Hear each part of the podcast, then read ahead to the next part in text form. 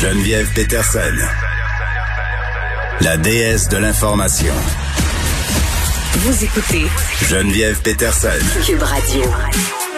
Tu sais, quand je vous parle de multitask et de charge mentale, on en a un bon exemple ici. En début d'émission, je vous parlais de ma saga de culottes en plastique, là, donc les fameuses, euh, le fameux pantalon imperméable dont ont impérativement besoin tous les enfants du Québec trois jours par année. Là, les parents se les arrachent, il y en a plus nulle part. J'étais sur une liste d'attente de la culotte de plastique. Qu'est-ce que tu veux euh, pour les acheter euh, dans un commerce de mon quartier pour pas encourager Amazon, je préférais les prendre là.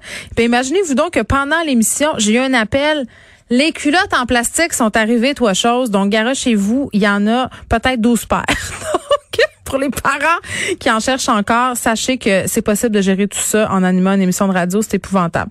On est avec Guillaume Lavoie. Salut, Guillaume.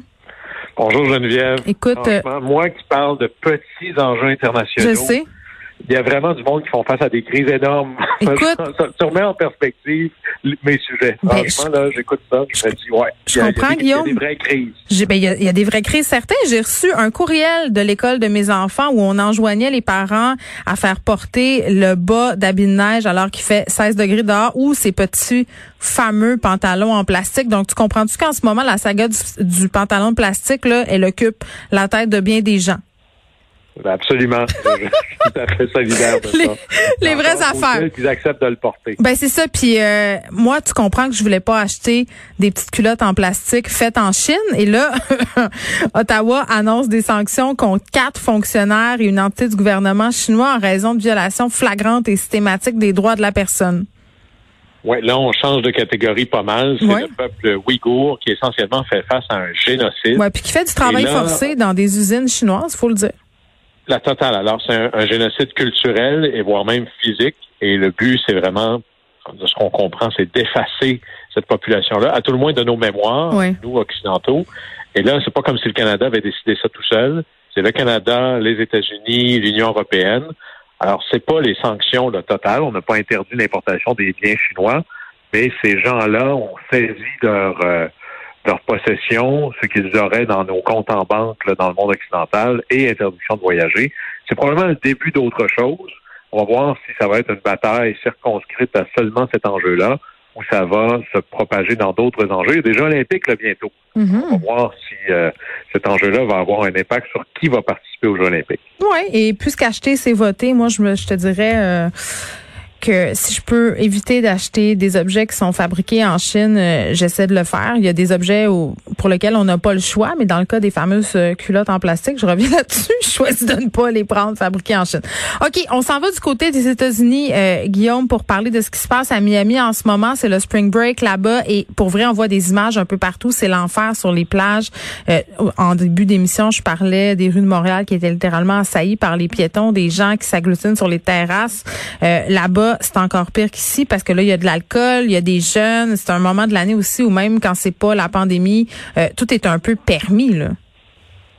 C'est un peu l'enfer et, et c'est pas un nouveau problème à cause de la pandémie. Non, non, c'est ça. C'est toujours un problème euh, dans les villes côtières américaines dans le nord-est l'été avec les vacanciers qui débarquent ou le spring break en Floride. Alors, un petit parallèle, c'est comme quand les, les Ontariens, des fois, débarquent dans notre semaine de relâche à nous.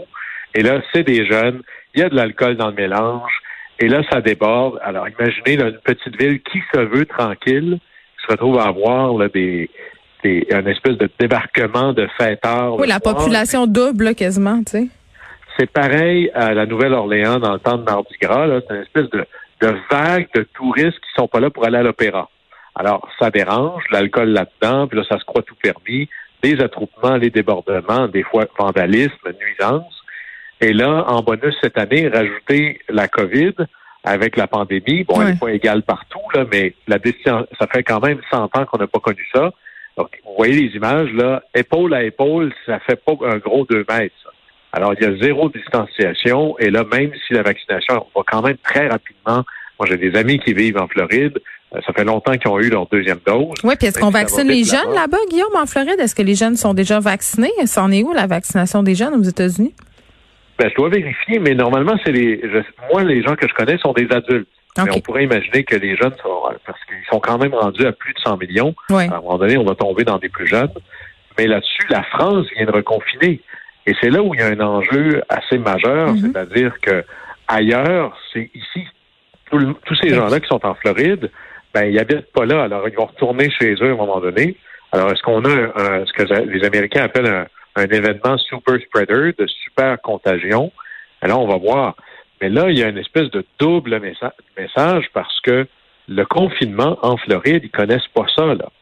Au contraire, le gouverneur de Floride, euh, M. DeSantis, qui est probablement le plus proche de Trump parmi les, les gouverneurs.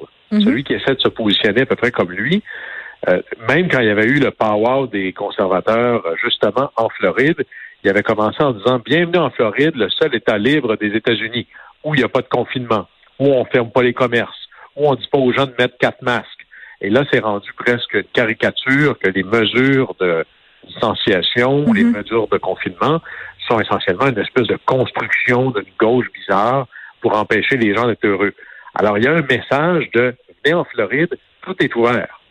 Alors, on a une chose qui s'additionne à l'autre, ben là, ça nous fait des gens qui débarquent à Miami Beach, et là, la ville a dit ça fera couvre-feu, et là, on voit peut-être un parallèle avec les mesures de couvre-feu au Québec.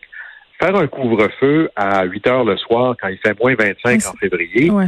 c'est peut-être moins brave que le faire au mois de mai ou au mois d'avril ou même au mois de mars. quand Ouais, il mais on avait besoin euh, de casser le party à Miami, là, puis on verra dans les prochains jours, euh, ça sera quoi la situation épidémiologique là-bas. On le sait, là, les premiers symptômes apparaissent euh, au bout de cinq, six jours, donc on verra euh, les conséquences de tout ça. Clairement, il va y en avoir. Guillaume, euh, Donald Trump ferait son retour sur les médias sociaux? Comme il avait dit lui-même à ce fameux pow-wow de l'amical de Trump, est-ce que vous vous ennuyez de moi là?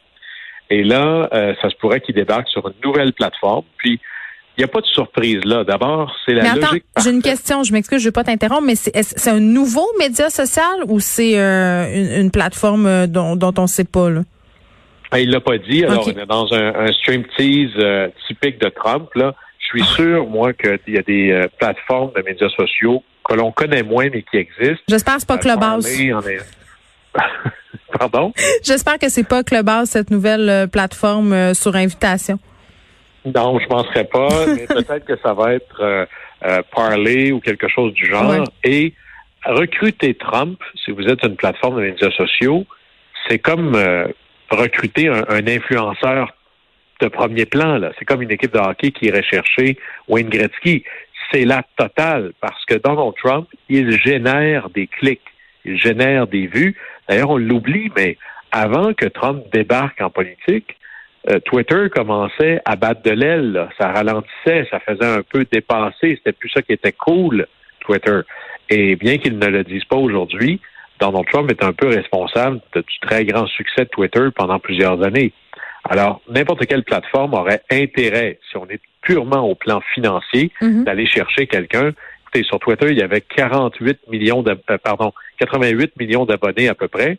Alors, c'est une manière, et là, on peut imaginer que la planète média va à tout le moins suivre juste pour savoir, hein, pas pour s'intéresser. Et en plus, il y a déjà une base militante qui vient avec lui. Alors, c'est un modèle d'affaires hyper intéressant. C'est dans la logique classique de Mm. Trump, c'est-à-dire la politique n'est qu'un autre moyen. Ça a déjà été son show de TV, ça a déjà été ses cravates. Ce n'est qu'un autre moyen de marchander pour une valeur de dollar son nom et ce qu'il Ouais, représente. C'est pour monétiser son nom. Juste dire que le point de presse euh, concernant euh, les annonces euh, très importantes concernant Internet haute vitesse est en train d'avoir lieu. On voit euh, M. Trudeau euh, qui a commencé son allocution. M. Legault va aussi en parler, euh, parler plus tard, pardon. Je vais y revenir euh, avec Alexandre Moranville-Ouellette à la fin de l'émission. Guillaume, en terminant, un petit truc rapide, Biden qui s'est enfargé dans l'escalier. Mais encore, Oui, il s'était pas- planté en rentrant dans son avion. J'ai de la misère à suivre, là. Mais là, il s'est. euh, alors, on voit l'image, c'est il y a l'escalier pour monter à bord de Air Force One. Ouais. Et il s'est pas enfargé. Il s'enfarge une fois, il se relève, il s'enfarge une deuxième fois, trois fois.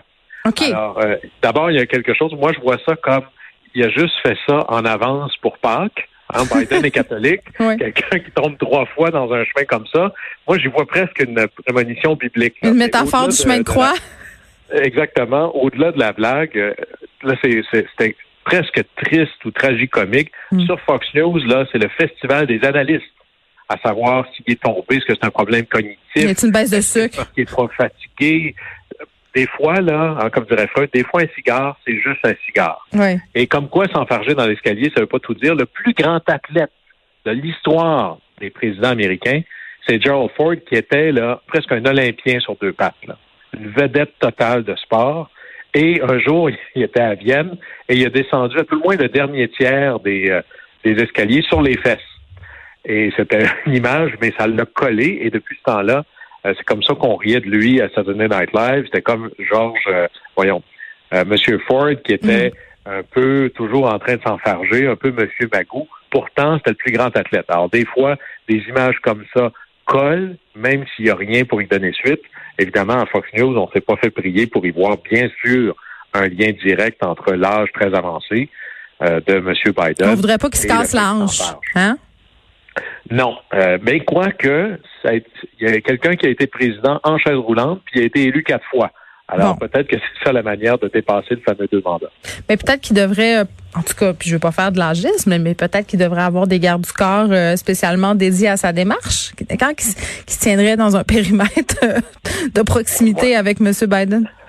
Moi, je pense que là-dessus, là, euh, même s'il est âgé, M. Biden, puis le choc est assez violent quand on le regarde maintenant euh, Ouais. versus il y a quatre ans, il reste que pour être capable de faire ces jobs-là, il faut être dans une forme absolument exceptionnelle, ou sinon, dans le cas de M. Trump, avoir un tonus ou un mélange, ou je ne sais pas qu'est-ce qu'il boit. Oui, Donald, il nous faisait a des danses, hein. Je sais pas, là, mais n'a pas l'air d'un athlète, là, euh, ça prend une forme euh, absolument hors norme. c'est tout le McDo. C'est le McDo euh, qui mangeait Guillaume. Merci beaucoup. À demain. Bye.